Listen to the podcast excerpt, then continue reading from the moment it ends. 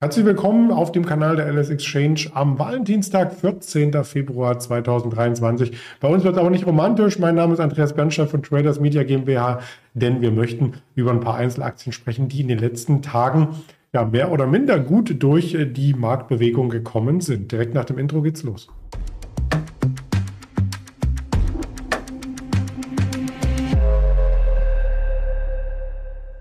Und für diese ehrenvolle Aufgabe habe ich am Dienstag wieder den Daniel Saurens zu Gast, wie jeden Dienstag. Das hat Tradition, wie auch der Risikohinweis, denn all das, was wir sagen, ist rein objektive Recherche, keine Handelsempfehlung, keine Anlageberatung. Da nehmen wir den Daniel gleich mal dazu. Guten Morgen nach Frankfurt. Schönen guten Morgen. Wir schweifen gleich von Frankfurt mal nach New York rüber, denn das sind ja die Voraussetzungen, die das Marktgeschehen aktuell dominieren. Ohne die Wall Street geht nichts, wie man so schön sagt. Und wenn die Wall Street Schnupfen hatte, dann hatte der DAX eine Krippe. Gestern allerdings ähm, startete der Markt verhalten, auch ein bisschen im negativen Terrain bei der Vorbörse, um sich dann peu à nach oben zu arbeiten. Der Dow Jones hat sogar auf dem Tageshoch geschlossen und dann kamen ja auch noch Quartalszahlen. Das müssen wir alles erstmal zusammen ordnen. Ganz genau, dann kamen Quartalszahlen und äh, ich beobachte die Palantir schon seit äh, längerer Zeit, äh, weil wir auch einen äh, Leser bei uns haben, der äh, immer wieder nach dieser Aktie fragt. Ich habe heute Morgen auch in, auf FAZ online gelesen. Natürlich äh, Palantir jetzt erstmals positiv besprochen seit langer Zeit, weil 2023 dann auch mal einen Gewinn bringen soll und weil die Quartalszahlen eben jetzt auch gut waren, sowohl beim Umsatz als auch beim Gewinn. Äh, ich musste allerdings ein bisschen schmunzeln, äh, wer das bei FATS Online nochmal äh, sieht. Der Alex Karp ist ja ohnehin ein ziemlich umstrittener Typ, der Palantir-Boss. Und die FAZ hatte da ein, ein Foto ausgesucht mit roter Sonnenbrille. Er sah da eigentlich aus wie Flavio Priatore, so fand ich zumindest. Und das äh, mag jetzt lustig klingen, aber das war in der Vergangenheit so ein bisschen das Problem von äh, Palantir. A ist der Konzern ziemlich umstritten und äh, zum anderen äh, ist Alex Karp natürlich jemand, der funktioniert in super euphorischen Zeiten am Markt äh, sehr gut. Wenn das Geld sehr, sehr locker sitzt, dann sagt man, hey, die Jungs super ähm, hip und super toll. Ähm, da gab es ja auch mal einen größeren äh, äh, Konzern, der äh, Büro, äh, Homeoffice erlauben wollte. Ähm, wir erinnern uns alle. Äh, und wenn dann eben das Geld nicht mehr so locker sitzt, die Zinsen steigen, dann werden so Konzerne wie Palantir doppelt genau unter die Lupe genommen und dann ist der möglicherweise vorher so coole Vorstandsboss äh, auf einmal nicht mehr hip und äh, leicht unseriös. Und das war das Problem von Palantir. Jetzt haben sie endlich geliefert und deswegen schießt die Aktie nach oben. Das war natürlich die erste Bewegung an der Wall Street, die wir gesehen hatten. Und von der ging es 23 Uhr ein kleines Stück nach unten wieder bei den Notierungen der Alice Exchange. Deswegen nicht wundern, wenn hier 3,59 Prozent Minus stehen. Ähm, das Verhalten der Aktie von den Tiefs äh, bis zu den Hochs, ähm, ja, da hat man noch ordentlich Strecke vor sich, wenn man das aufholen möchte, oder? Krumme, langanhaltende Bodenbildung, so haben wir es äh, genannt. Also in der Tat, die Palantir sieht längst nicht so aus wie eine Netflix, die ja schon sich gut erholt hat. Die hat auch noch einen guten Weg zu den Rekordhochs zu gehen. Ähm, andere Aktien äh, auch, aber Palantir ist noch sehr, sehr weit unten. Und das ist ja halt bei diesen Aktien dann auch äh, obligat. Wenn dann geliefert wird und es kommen gute Zahlen, da Stichwort äh, dazu vielleicht auf Roku auch mal achten in den nächsten äh, Stunden und Tagen, ähm, dann können so Aktien sich sehr, sehr schnell und dynamisch bewegen. Und es ist auch eine kleine Indikation für den Markt. Äh, wenn überraschende Zahlen kommen, die ganz gut ausfallen und Aktien so nach oben schießen, dann ist offenbar immer noch der Wille da, den Markt festzuhalten und äh, dann ist immer noch Potenzial nach oben gegeben und anscheinend tut es auch generell den ähm, aktiven Anlegern immer noch weh, wenn der Markt steigt, ähm, denn er steigt. Er steigt. Und äh, eine Randnotiz möchte ich vertiefen und als Überleitung nutzen für den Blick auf das nächste Unternehmen, was wir mitgebracht haben. Hier stand nämlich, äh, dass man hier bei dem Boom bei künstlicher Intelligenz sich mit positionieren möchte. Und da ist mir ChatGPT logischerweise eingefallen und Microsoft und dem dem Konzern jetzt tatsächlich auf Basis ähm, dieses, ja, dieser künstlichen Intelligenz eine enorme Wachstumsquote vorausgesagt. Äh, ganz genau. Und Microsoft ist deswegen auch sehr, sehr gesucht, äh, anders als Alphabet. Die Aktie ist ja seit Tagen schon immer unter Druck. Es gab übrigens letzte Woche, glaube ich, irgendwo in der äh, Stadtparlament oder so im Saarland eine Dame, die hat sich ihre Rede komplett von der KI schreiben lassen und dann auch so vorgetragen. Da waren die anderen dann etwas beleidigt, ähm, denn es ging um ein spezielles Thema und eigentlich waren es genau die Floskeln, die die KI genommen hat, die sonst auch äh, die normalen Vortragenden benutzen. Also ich bin mal gespannt, wann der erste im Bundestag eine KI verfasste Rede äh, hält, ähm, würde mir vielleicht auch der Bundeskanzler einfallen. Ähm, das klingt auch, manchmal wie KI, wenn der seine Statements abgibt. Aber ähm, zurück zu Microsoft. Ja, man sieht hier, das ist ein sehr dynamischer Aufwärtstrend jetzt seit den äh, Tiefständen und 2023 äh, für Microsoft-Aktionäre ein sehr, sehr gutes Jahr bis jetzt. Aber man sieht auch, jetzt geht es so langsam in einen Bereich, ähm, der nach Widerstand wieder schnuppert. Und es passt ja auch zu den Sentiment-Daten. Auch Microsoft gehört so langsam in den überkauften Bereich rein. Ähm, da haben die großen Techs ja noch gefehlt. Äh, wenn wir uns erinnern an unsere Gespräche vor drei, vier Wochen, habe ich immer gesagt, die großen Fang, Fang, Fangman-Aktien sind noch nicht überkauft, die haben noch Potenzial. Ähm, lassen wir Alphabet mal weg. Die anderen haben das jetzt auch schon einigermaßen ausgeschöpft. Ja, darf man dann später gar nicht mehr sagen, wenn irgendetwas geleakt wird, dass ein Politiker seine äh, Doktorarbeit abgeschrieben hat, sondern per künstlicher Intelligenz geschrieben hat. Oder so muss man ein bisschen umdenken. Genau, wenn ich an die Berlin-Wahl denke, wäre vielleicht für manchen so eine künstliche Intelligenz ja auch gar nicht so schlecht. Oh, ich, bin so böse heute. Nein, das. Äh, nee, nee. Also ich könnte es auch noch toppen, aber will ich auch nicht. Ähm, von der Seite von Potsdam lässt sich das immer ein bisschen sarkastischer beurteilen. Lass uns auf äh, die Sachen kommen, die heute noch wichtig sind und anstehen, bevor wir weitere Aktien aus dem DAX besprechen und den DAX selbst auch. Denn heute Nachmittag stehen die Verbraucherpreise aus den USA an 14.30 Uhr. CPI, also die ähm, Inflationsdaten, wo auch die FED äh, drauf schaut, um an der Zinsschraube entweder nochmal zu drehen oder sie zu lockern. Ich habe den Chart mal mitgebracht gebracht, wie es in den USA aussieht. Erwartet werden 6,2 Prozent Inflationsanstieg. Das ist immer noch weitaus höher als die Zielmarke, aber das würde ja heißen, äh, dass ähm, das, was die Fed gemacht hat, äh, schon letzten Endes Früchte trägt. Das kann man ja in Europa und im Speziellen in Deutschland nicht so sagen.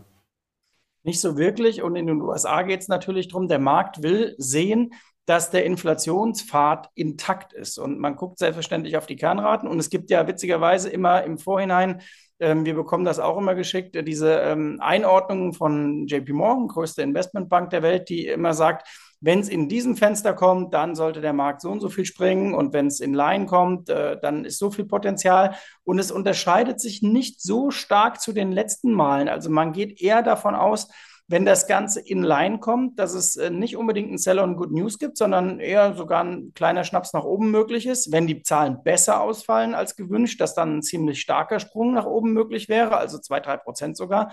Und nur bei wirklich ähm, schlechten Daten ähm, der Markt ins äh, Rutschen kommt. Sind wir mal gespannt. Ähm, es gibt so einen kleinen Handicap. Ich bin mal, äh, es wird interessant eben nachher, wie es ausfällt. Warum? Weil irgendwann ja der Punkt kommen wird, es sei denn, wir haben wirklich die perfekte Linie nach unten.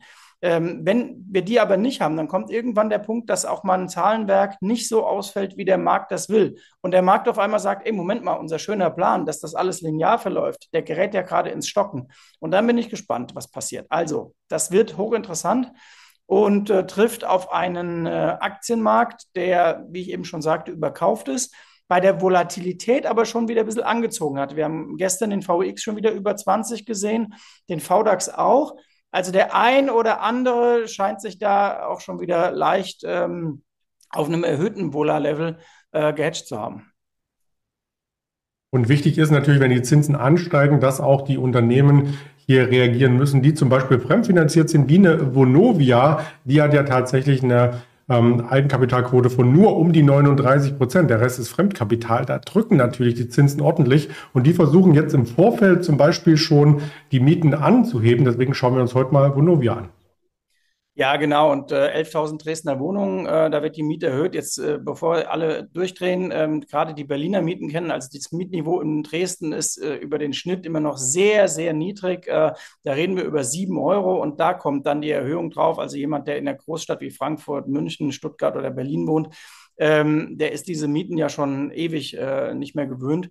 Also da können sie jetzt äh, was tun. Da gibt es aber natürlich auch noch Mietpreisbremse und so weiter. Die Vonovia macht ganz einfach das, was gesetzlich möglich ist. Natürlich, das ist ein, ähm, äh, ein Großkonzern. Was bei denen aber spannender ist, äh, das ist auf der einen Seite sind sie abhängig natürlich vom Zins. Das ist wichtig, wenn ich FK äh, finanziert bin zum Großteil. Zum anderen ist der Bestand bei Vonovia aber auch sehr wichtig. Und da war die Berlin-Wahl für Vonovia vielleicht doch sehr, äh, sehr wichtig. Und der knappe Sieg, äh, der knappe Sieg sage ich schon, der knappe, ähm, das knappe Erringen des zweiten Platzes für die SPD. Warum? Das mag sich jetzt ein bisschen verrückt anhören, aber für den äh, NAV der Berliner Immobilien, der Vonovia und überhaupt auch für die Bewertung von Eigentumswohnungen von denjenigen, die, die sie haben in Berlin, war Rot-Rot-Grün eigentlich das Beste, was passieren konnte in den letzten Jahren. Warum? Weil Rot-Rot-Grün wirklich für ein Nicht-Projekt steht, nämlich für keinen Neubau. Und kein Neubau verteuert den Bestand. Das ist eine katastrophale Nachricht für Mieter. Ähm, das sage ich auch schon seit Jahren, dass das ein großes Missverständnis ist, dass man irgendwie denkt, man könnte den Wohnungsmarkt mit kruden Maßnahmen eindämmen. Ähm, ich kann da berichten aus Frankfurt, weil ich den Mietmarkt auch ein bisschen kenne und den Immobilienmarkt. Frankfurt hat Wohnungen gebaut in den letzten zwei, drei Jahren und siehe da, was ist passiert. Der Mietmarkt in Frankfurt hat sich deutlich entspannt und damit sind natürlich auch die Bestandspreise zum Teil wirklich ein bisschen runtergekommen. In Berlin bleiben sie stabil. Und das, da sind wir wieder bei der Vonovia, kommt denen dann im Endeffekt auf den NAV ähm, zugute. Also immer zweite Ableitung denken bei Immobilienmärkten.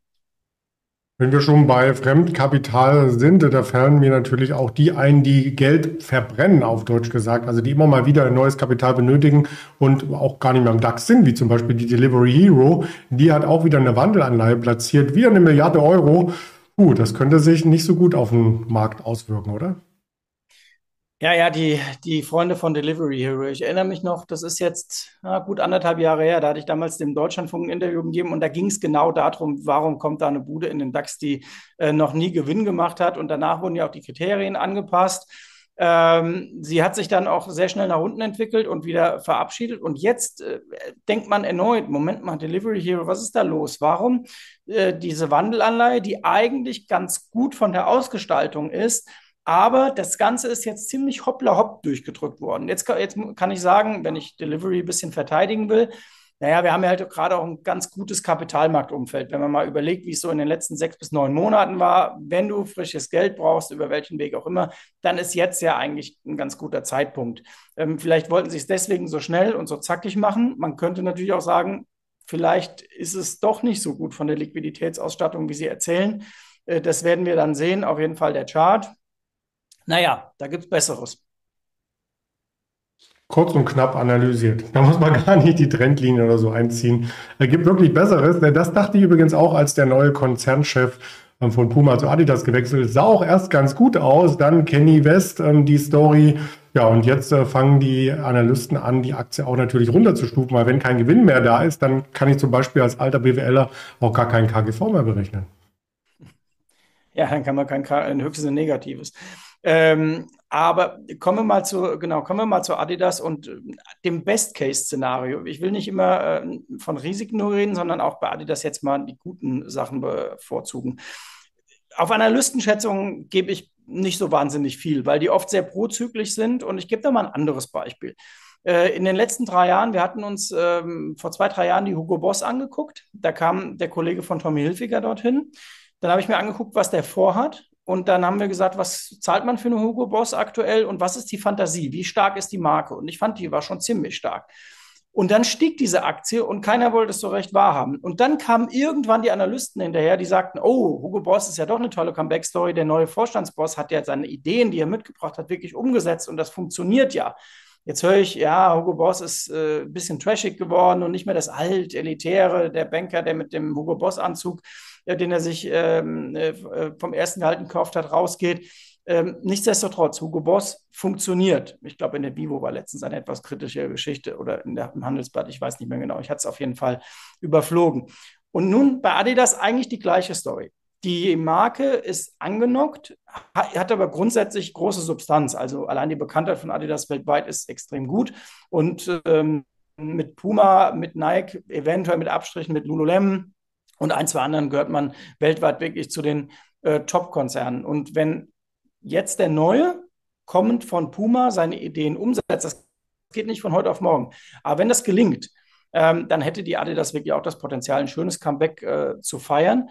Ähm, warum jetzt die schlechten Nachrichten? Naja, wenn ich als Vorstandschef äh, zum Unternehmen komme und habe da Altlasten, was mache ich? Die packe ich ehrlich gesagt alle direkt mal vorne aufs Tablett, dann bin ich sie nämlich los und dann sagt auch jeder, ja gut, ähm, das war ja jetzt nicht in seinem Zuständigkeitsbereich und danach geht es nach vorne vielleicht kleine Parallelität äh, zu Bayer. Wenn ich da jetzt neu hinkomme, würde ich auch sagen, okay, was liegt da noch an Monsanto-Schrott rum?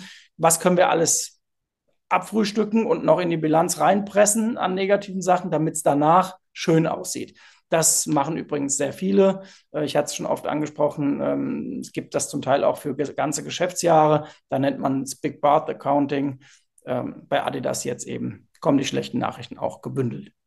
Aber ob schon alles reingepackt ist, äh, das möchte ich mal bezweifeln. Wenn ich so ein paar Lokalartikel lese, wie die Gymnasiasten in München, äh, die dann wieder das Thema ansprechen äh, dem guten Gewissen und den Fairtrade hergestellten Bällen, da kommt man doch in Zweifel. Ja, da kommt man in Zweifel. Ähm ich bin immer mal, also wie war die Umfrage zu der Wahl in Berlin? Ich glaube, ähm, die Wähler der Grünen machen sich am allerwenigsten Gedanken um, ähm, um den Euro und um Inflation und wie sie das Geld zusammenhalten. Mit, mit anderen Worten, die haben die beste Kapitalausstattung. Und ich bin nicht sicher, ob äh, der klassische Adidas-Kunde unbedingt jetzt äh, Grünenwähler ist. Da gibt es ja Schuhe mit einem V drauf und so. Das ist vielleicht eher Richtung Klientel.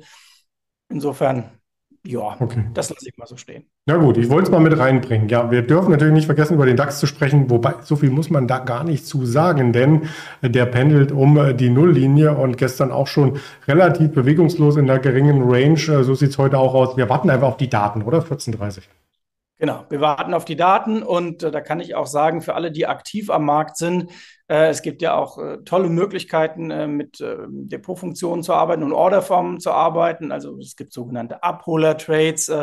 Äh, rund um so ein Ereignis kann man sich immer sehr schön in den Markt äh, reinstellen. Und äh, für diejenigen, die noch nicht so lange im aktiven Handel dabei sind, rate ich auch immer, einfach mal so ein Ereignis angucken, was passiert. Äh, da kann man viel daraus lernen, Marktmechanismen. Manchmal springt ja direkt der Markt nach 14.30 und dann fünf Minuten später wird dann die Rallye wieder abverkauft, wie das so im Börsianerdeutsch heißt. Also egal wie man es macht, angucken lohnt auf alle Fälle. Das denke ich auch. Und angucken lohnt auf eine, alle Fälle. Jetzt hast du mir die Vorlage geleistet. Es gibt nämlich von der LS Exchange einen Fear and Creed Index und den würde ich jetzt einfach mal ähm, in groß äh, starten. Wir haben die hier an der Seite genau. Das ist ein kleines Video. Ich äh, bin gespannt, wie das Sentiment bei uns ist. 65. Oh, war neulich 69. Kommt also ein bisschen zurück, ist aber trotzdem noch im Kauftragen. Ist doch schön. Das ist sehr spannend und äh, ich finde, der, der ganz sehr schön unseren Final Research Sentiment Indikator, das habt ihr gut gemacht und das wurde auch mal Zeit, finde ich, äh, weil sowas gibt es äh, für Deutschland nicht so wirklich. Also eine sehr schöne Innovation in einem, äh, das sieht übrigens, äh, das, das wäre eine, eine, lustige Kuchengrafik auch für die Berlin-Wahl gewesen, schwarz-lila, aber ihr habt es anders gemeint und es ist wirklich eine gute, eine gute Sache. Finde ich cool. Ich hoffe, den gucken wir uns öfter an jetzt. Den gucken wir uns öfters an. Ist ein bisschen aufwendig berechnet, aber ist auch äh, der Bund Future mit enthalten, der VDAX New und so weiter. Genau wollen wir es nicht verraten. Wir können auch in dieser Woche noch über weitere Aktien äh, sprechen. Die Liste habe ich hier mal mit reingebracht. Insbesondere heute vorbörslich noch eine Coca-Cola, nachbörslich die Airbnb. Da freue ich mich schon sehr drauf. Am nächsten Tag dann The Trade Desk, äh, Noroku, Shopify, Cisco Systems. Donnerstag geht's dann weiter mit einer Wala, Paramount, Applied Materials. Ich will sie gar nicht alle nennen. Gibt ja auch noch an den kommenden Tagen Formate Formate und die Social Media Kanäle der LS Exchange. In diesem Sinne, danke für das Interview, Daniel, und eine schöne Handelswoche. Schöne Handelswoche euch. Bis dahin. Danke. Ciao.